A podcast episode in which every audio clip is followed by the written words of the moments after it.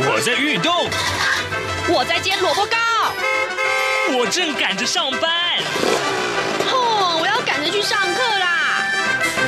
这个时候，我们都在听夏志平制作主持的《早安台湾》。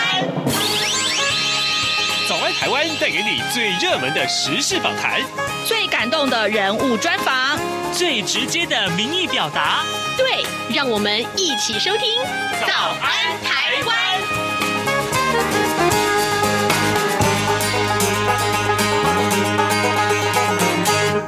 早安台湾，我是夏志平。今天是二零二一年的十月二十五号，星期一。十月二十五号，台湾光复节。嗯。这个从前小时候我们都要放假的日子哦，好，呃，也提醒大家，台湾光复节，呃，这一天其实有很重要的台湾光复的意义。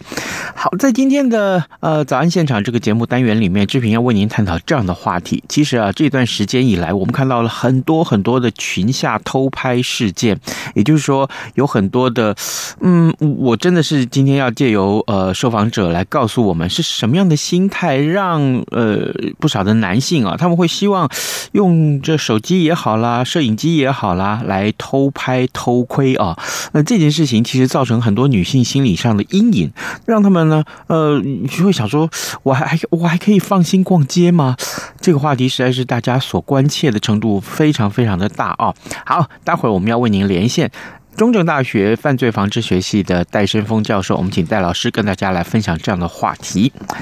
呃，在跟戴老师连线之前呢，志平有一点点的时间跟大家说一说各平面媒体上面的头版头条讯息。我们首先看到是《联合报》哦，昨天下午一点钟，你是不是被这个地震给吓到了？呃，规模六点五啊，就是连续两个强震，全台狂摇啊，呃，全台震惊，震是地震的震。呃，宜兰县南澳乡昨天下午一。点啊，一分钟之内啊啊，这个连续两度地牛翻身，呃，第一震啊，首震的规模是六点五，全台有感。那么有十个县市呃摇出了震度四级，国家警报可以说是狂响啊，不少的民众很惊惶，逃出家门，呃，连离岛马祖都测到一级的震度。一分钟之后，大同乡又出现了规模五点四的余震。中央气象局地震呃这个呃测报。中心的主任陈国昌他说，不排除未来三天还会发生规模四以上的余震。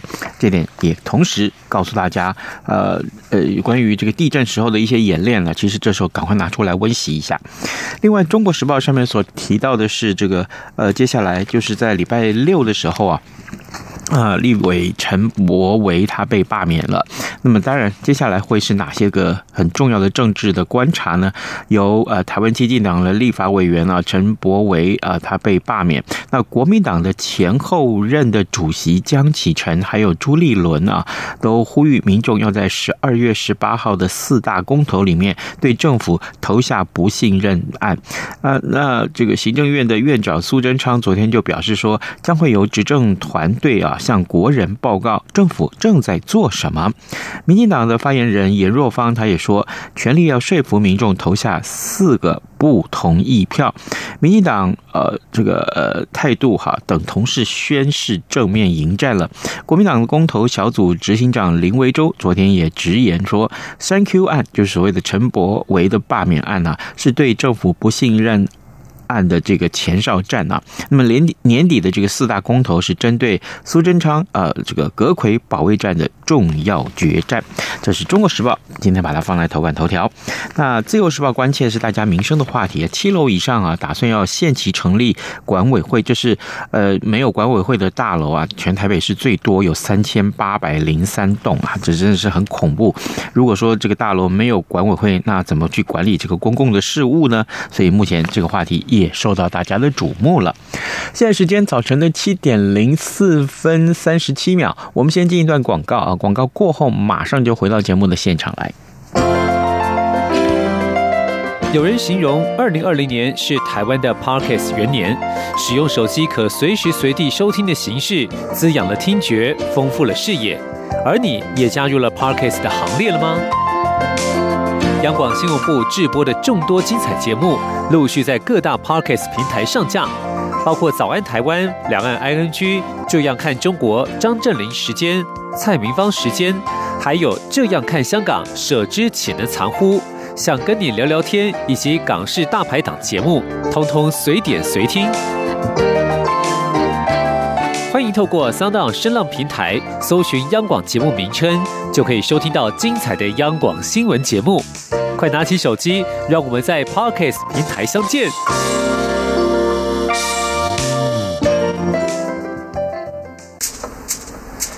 早安，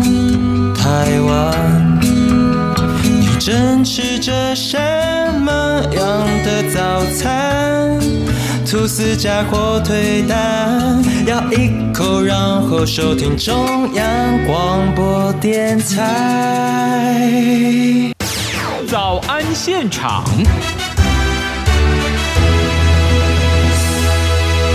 这里是中央广播电台台湾之音，您所收听的节目是《早安台湾》，我是夏志平。此刻时间早晨七点零六分十三秒了，哎，我们为您探讨这个话题，也许很多的女性会觉得，哦。我真的很想知道这个事情的真相，怎么回事？群洽偷拍事件可以说是频传啊，呃，最近这个新闻还不少。呃，女性可以安心逛街吗？这时候我们要为您连线中正大学犯罪防治学系的戴申峰教授，我们请戴老师要为大家解说，为什么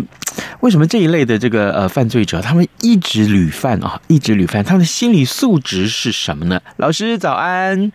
哎，呃，各位听众朋友，大家好，志平哥你好，是，谢谢老师，呃，再度与我们的连线，老师，我想先请教你，呃，我们看到了，当然，呃，新闻里面总是这样告诉我们，利用手机啦、照相机呀、啊、摄影机呀、啊、去偷拍，拿在手上也好，甚至于放在这个呃呃旅行袋里面，还有放在这个呃。布鞋上面啊，鞋带上去绑住他。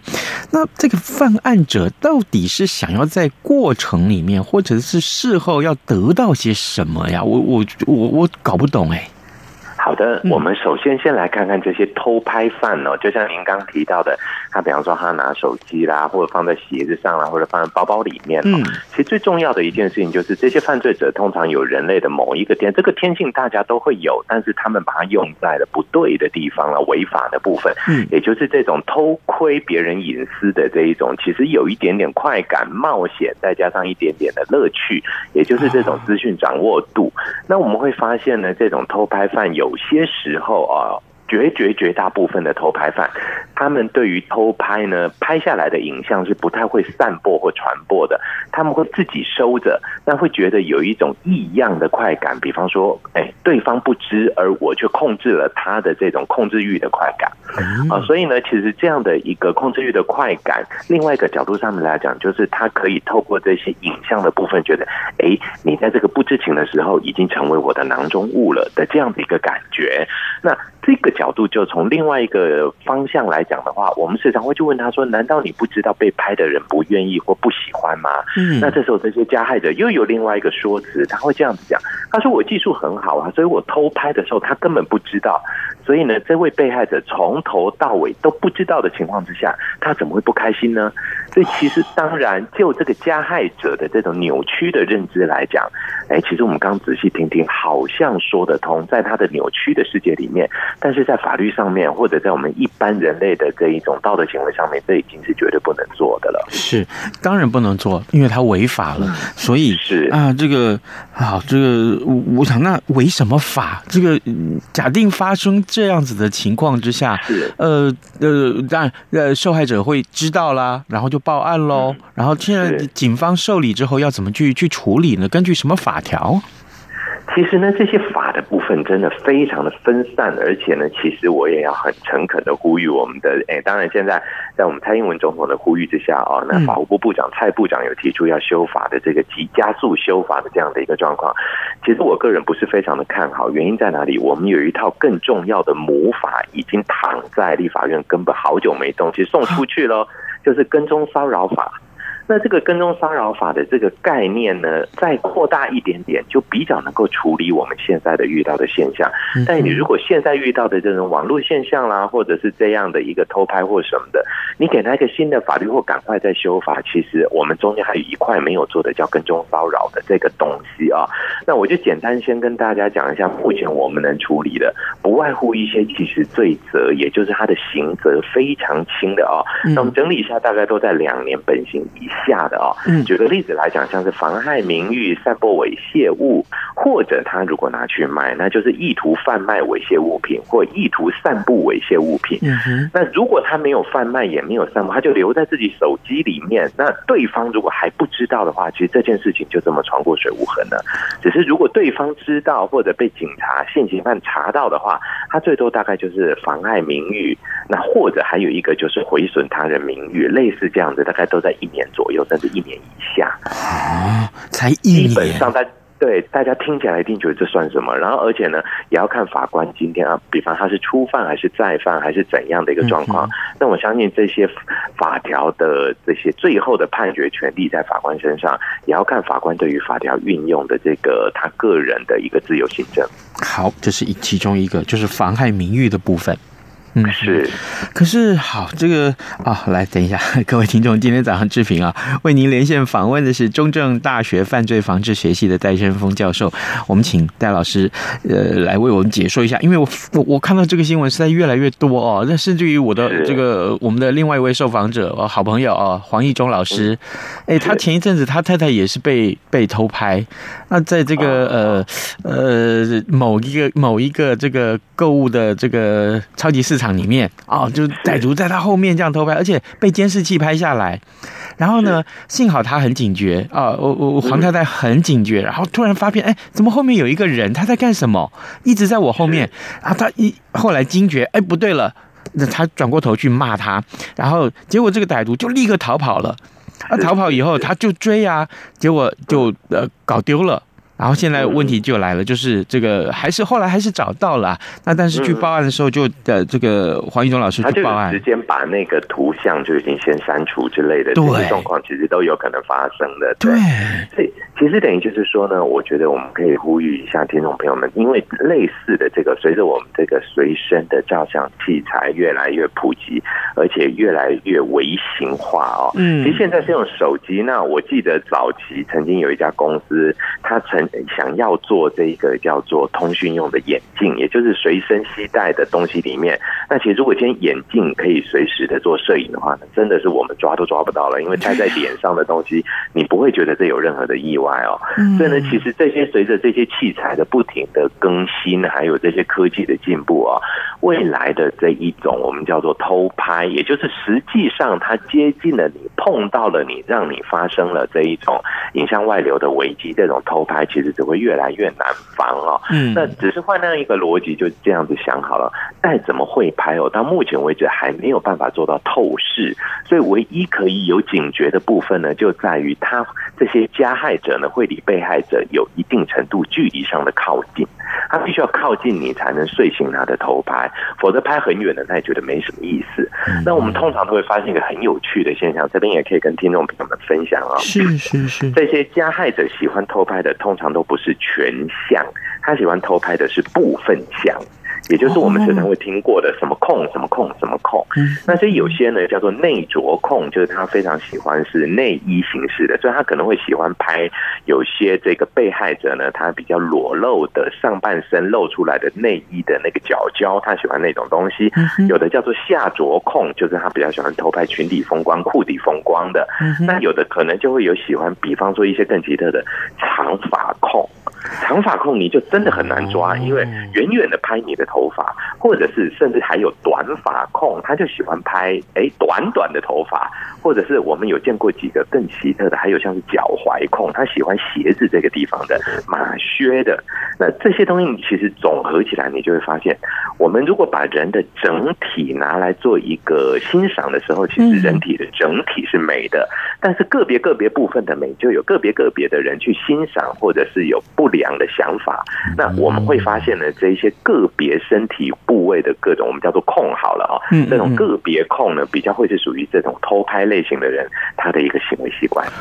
可是另外还有一个，他喜欢这些特殊的，他所认为，比如说啊，刚刚您所说的下着啦、内着呀，哈之类的。是。那哎，这被活逮之后，他大部分都是声泪俱下啦，啊，请求原谅啊，或者说没有没有，我没有啊，矢口否认啊。但事后总是再犯，为什么？为什么？一呢？呃，我觉得很重要的一件事情就是再犯这件事情。对，再犯这个。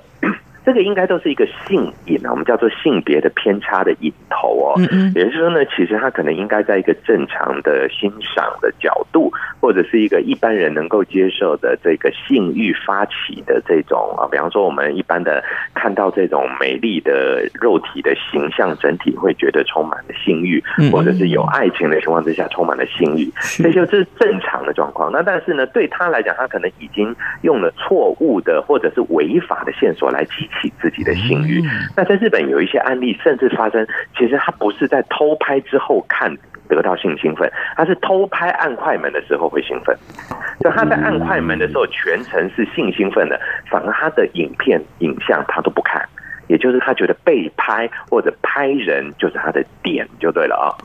所以这一些怪异的事情就导致呢，其实这些人呢，他们都知道自己做的事情并不合法，所以被抓到第一件事情，他很快这种廉耻心或者是道德感或者哎呀我怎么又做了这件事情，这是成瘾者常见的一个现象。也就是说呢，当他满足了自己的瘾头之后，一旦被检举、被抓到或者是什么，他会很快速的反省。常见的像是毒瘾跟毒瘾和吸毒跟赌博，嗯，这两个瘾呢都有类似的现象。我们会发现呢，用药的朋友们呢，他们在药清醒之后都很后悔；赌博的人呢，走出赌场赔钱的时候都很后悔。那这些朋友也一样，当他发现自己的犯罪行为无法睡醒的时候，都很后悔。那当下，但是之后呢，大脑里面的这些扭曲的、歪曲的认知状况呢，没有办法消除，也就他没有接受适当的医疗或者是咨商，甚至是一些呃药物控制的时候，那当这个呃情境到了，比方说，哎，我前面有个女性，她刚好穿得很短，然后呢人又很多，就算我偷拍不会有危险，类似这一些能够让她。觉得他的犯罪行为成本很低，成功率很高。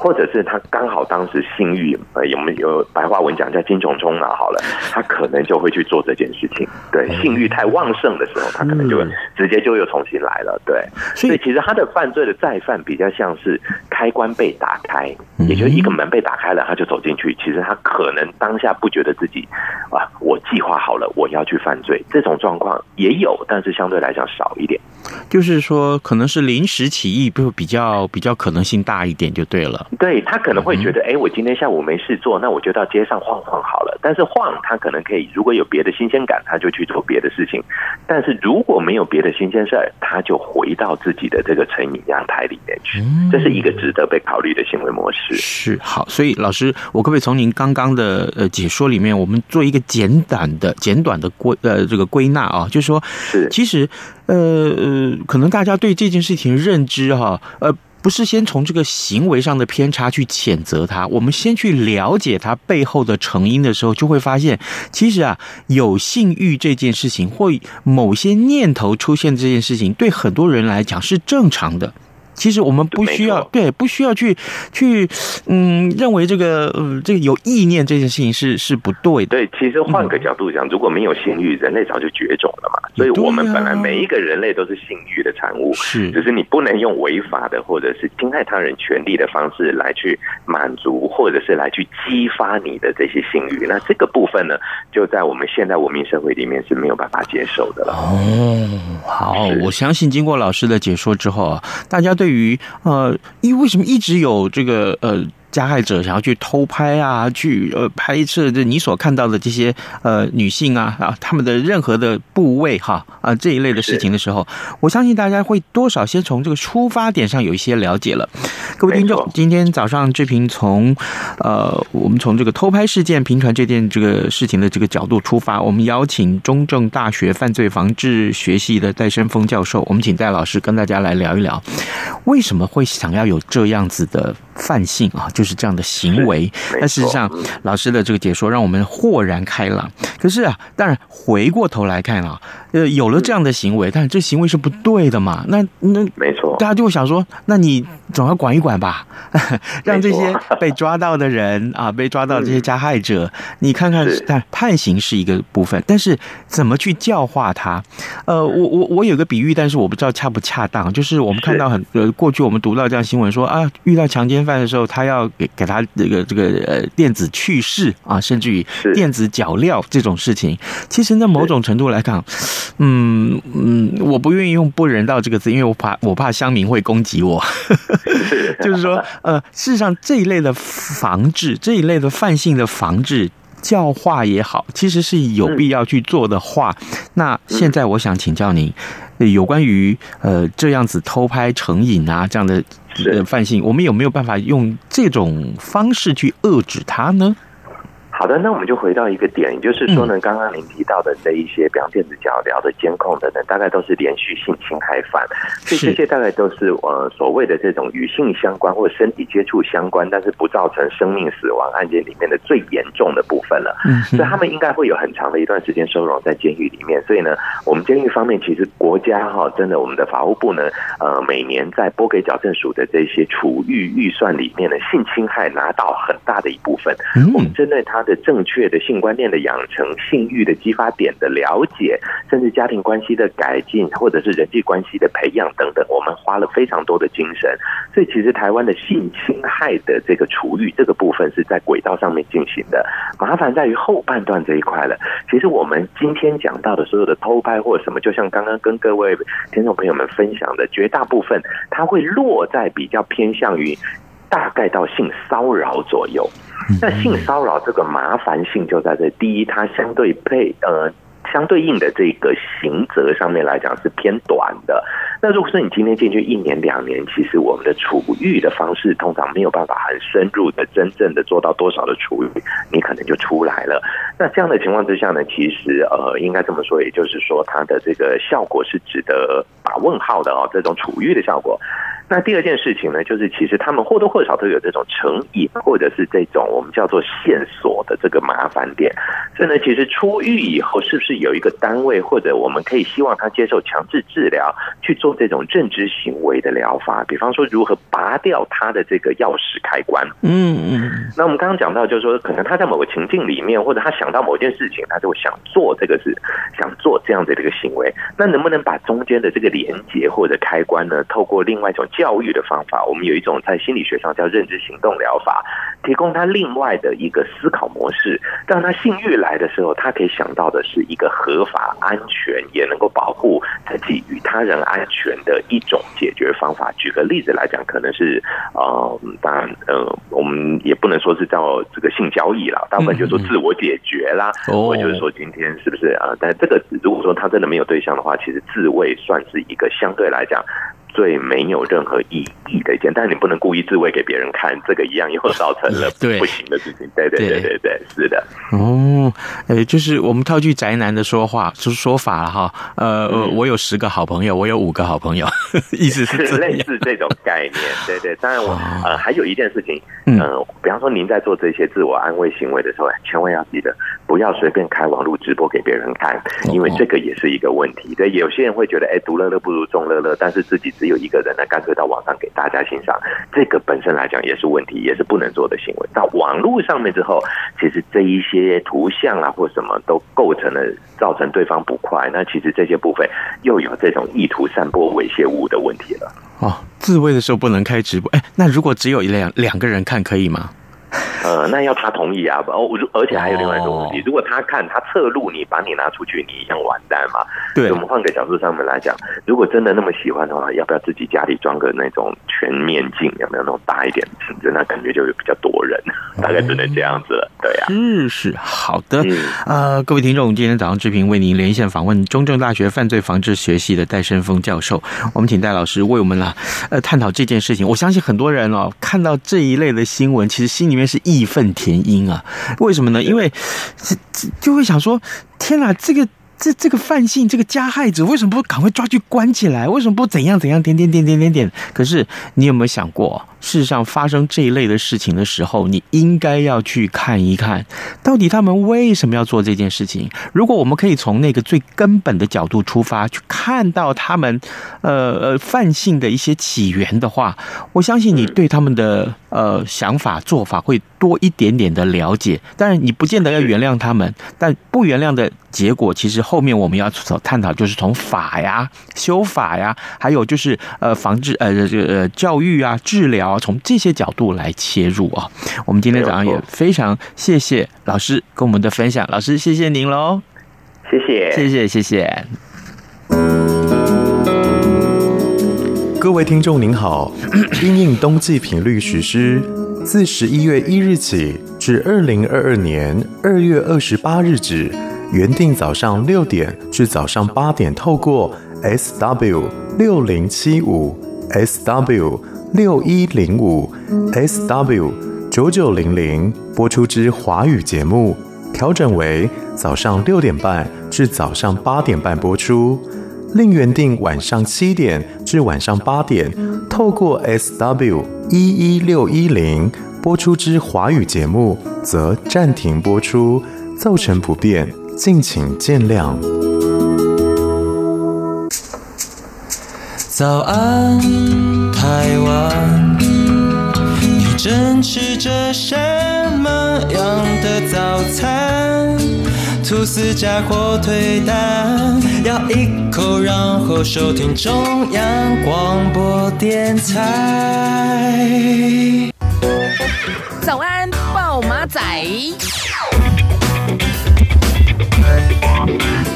这里是中央广播电台台湾之音，您所收听的节目是《早安台湾》，我是夏志平。哎，已经七点二十六分二十六秒了啊！我们呃，谢谢老师跟我们的连线，同时我们来关注其他重要的新闻。我相信大家啊，这个昨天应该都还在那个强震里面啊，这个呃，非常非常的有一点点恐慌，对不对？因为啊，这个强震发生之后，其实有好所有我们看到 Line 的或者是这个 Messenger 里面的所有的群组，大家都疯掉，大家都。热烈的讨论，问一问对方，你是不是平安呢？啊，幸好这个呃，其实没有重大的灾情传出啊。但是我们看到今天个平面媒体上面，除了大幅报道这件事情之外，还告诉大家，在六点五的强震之下啊，但很多这个呃半导体的厂商啦，还有核电厂啊，其实都是营运正常的。所以这件事情虽然有强震，但并没有对台湾造成很大的伤害。这一点我们特别也要跟大家来呃告诉大家啊，呃。报平安一下哈，这个有很多的民众会在脸书上面，或在很多社群平体平台上面，就告诉大家，我现在身在哪里，我是平安的。这一点也让你的朋友啊亲友会安心，这一点很重要的。好，另外我们来看到就是呃呃，美国总统拜登在两度呃强调对台湾的承诺的这个防卫之后啊，那么两国官员也视讯会议，美国要强化驻台湾，帮助台湾扩大国际参与。台美高阶官员二十二号举行。行了视讯会议，来讨论加强台湾国际参与的策略跟做法。那么议题涵盖了公共卫生啊、民航安全啊、气候变迁，还有跨国犯罪啊、技术标准以及经济合作等各领域的国际组织。美方在会中呢肯定台湾是疫后复苏多边合作不可或缺的重要伙伴。所以呢，重申美国将会。持续啊，致力协助扩大台湾的国际参与空间。这件事情，今天《自由时报》也放在头版上面，告诉大家它的重要性如何。好的，另外啊，呃，这个当然，这个呃，Thank you，就是所谓的陈柏维的这个罢免案啊，这件事情可能明天就呃，这这两天可能会一直有不断的讨论。那今天呢，呃，另外也提到了，就是呃，前总统陈水扁的女婿赵建明，因为涉及台开内线交易案啊。涉及的这个案子，那么被呃最高法院判刑三年八个月定谳了，那么需要入监服刑。台北地检署启动了防逃机制啊，调阅资料发现了赵建明啊，他户籍是设在台中，现在居住在台南，所以也嘱托台中和台南的地地检署在二十六号代为执行发监。那么到时候赵建明可以选择在台中或是台南入监。那根据了解呢，赵建明考量他的妻子陈幸妤啊，跟他的家人在台南。所以方便家人探监，可能会倾向到台南去服刑。这件事情，今天《中国时报》也放在头版上面。好的，呃，流浪动物这个话题，今天联合报上面有探讨，我相信这个话题我们一定要讨论，因为影响性实在太大了。今天节目时间也差不多到了，志平邀请大家在中央广播电台的官网上面为台湾早安台湾啊按个赞，同时上到脸书的社群平台上面也为早安台湾按个赞，谢谢您啊，谢谢您今天的收听，跟我们一块探讨重要的新闻时事。咱们明天要跟美国之音连线喽，好，拜拜。反正过了十二点，好多一样被丢弃。